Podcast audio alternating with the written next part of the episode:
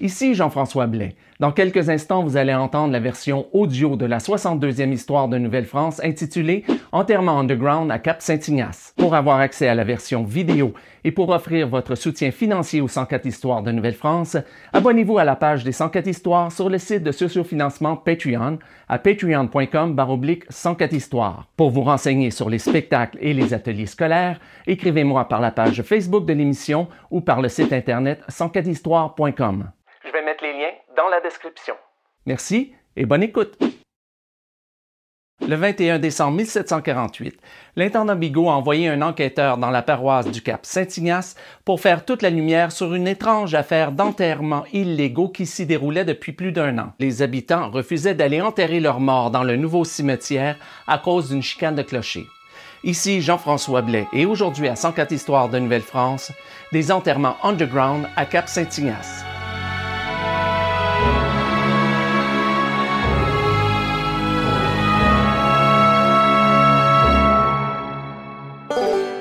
Pour bien comprendre l'histoire, il faut remonter 65 ans en arrière. La première église de la paroisse a été construite sur les terres de la seigneurie Gamache sur le bord du fleuve. Mais la seigneurie Gamache n'était pas le seul fief qui était desservi par la paroisse. Vous me voyez peut-être venir avec mon histoire. Hein? Toujours est-il que l'église en question n'a pas duré très longtemps. Elle avait été construite en bois sur le bord du fleuve et elle a été détruite par l'érosion des berges. En 1721, on en a construit une autre en pierre mais elle aussi a été détruite par l'érosion des berges. En 1743, le curé de la paroisse a obtenu de l'intendant l'autorisation de construire une troisième église sur le fief Gamache. Mais c'était sans compter sur le sieur Vincelotte du Haut-Ménil, seigneur du fief voisin, qui cherchait lui aussi à obtenir le prestige d'une église sur son territoire. En 1744, alors que les travaux de construction allaient bon train dans la seigneurie Gamache, le sieur de Vincelotte a profité de la visite de l'évêque dans la paroisse pour lui faire une offre qu'il pouvait difficilement refuser.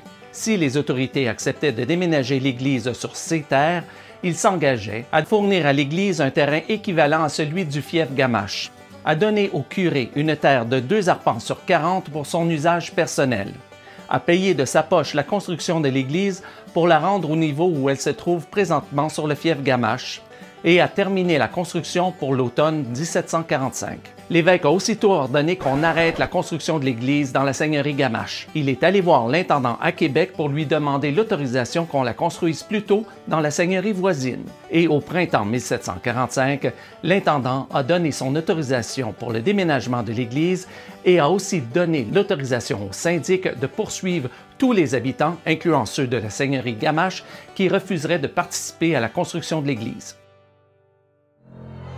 Les décisions, sans doute, n'ont pas plu aux habitants du fief Gamache. La chicane de clocher était prise. D'un côté, les habitants du fief Gamache refusaient de se rendre dans la seigneurie voisine pour recevoir des services religieux. De l'autre, le nouveau curé refusait de se rendre au fief Gamache pour les donner. En 1748, dans un geste étonnant de protestation, les habitants du fief Gamache ont refusé de se rendre dans la seigneurie voisine pour enterrer leurs morts. Ils ont préféré les enterrer chez eux dans leur ancien cimetière sans service religieux.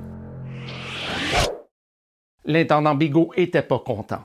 Dès qu'il a appris la nouvelle, il a chargé le procureur du roi à la prévôté de Québec de se rendre à la paroisse de Cap-Saint-Ignace pour y faire enquête. Le problème n'était pas seulement religieux, il était aussi civil. Il était aussi important à l'époque qu'aujourd'hui de savoir qui dans la population était vivant et qui était mort.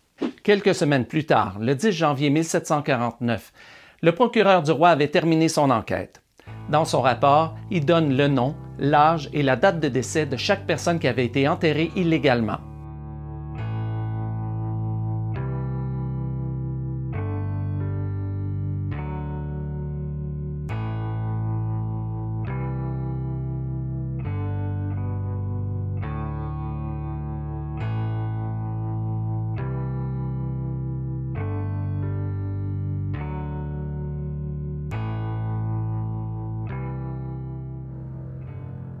L'intendant Bigot a ensuite ordonné que tous les cadavres soient exhumés et que ce soit fait par les parents des défunts et par toutes les personnes qui ont participé à l'enterrement illégal. Il a ensuite ordonné que les corps soient transportés dans la seigneurie voisine, au presbytère de la paroisse du Cap Saint-Ignace, afin qu'on procède aux cérémonies d'usage et qu'on puisse enterrer les corps dans le véritable cimetière de la paroisse. Quant à celles et ceux qui ont participé aux enterrements illégaux, ils ont reçu des amendes à la hauteur de leur participation.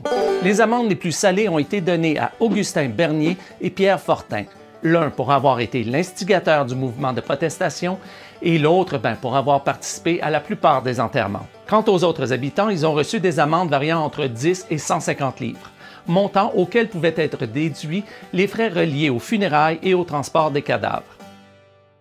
Après ces événements, les habitants du fief Gamache ont cessé d'enterrer leurs morts illégalement. Mais la chicane de clocher était loin d'être terminée. On peut même dire qu'elle a survécu à la Nouvelle-France, parce qu'on en trouve encore des traces dans la première décennie du régime anglais. Ici Jean-François Blais, et c'était des enterrements underground à Cap Saint-Ignace.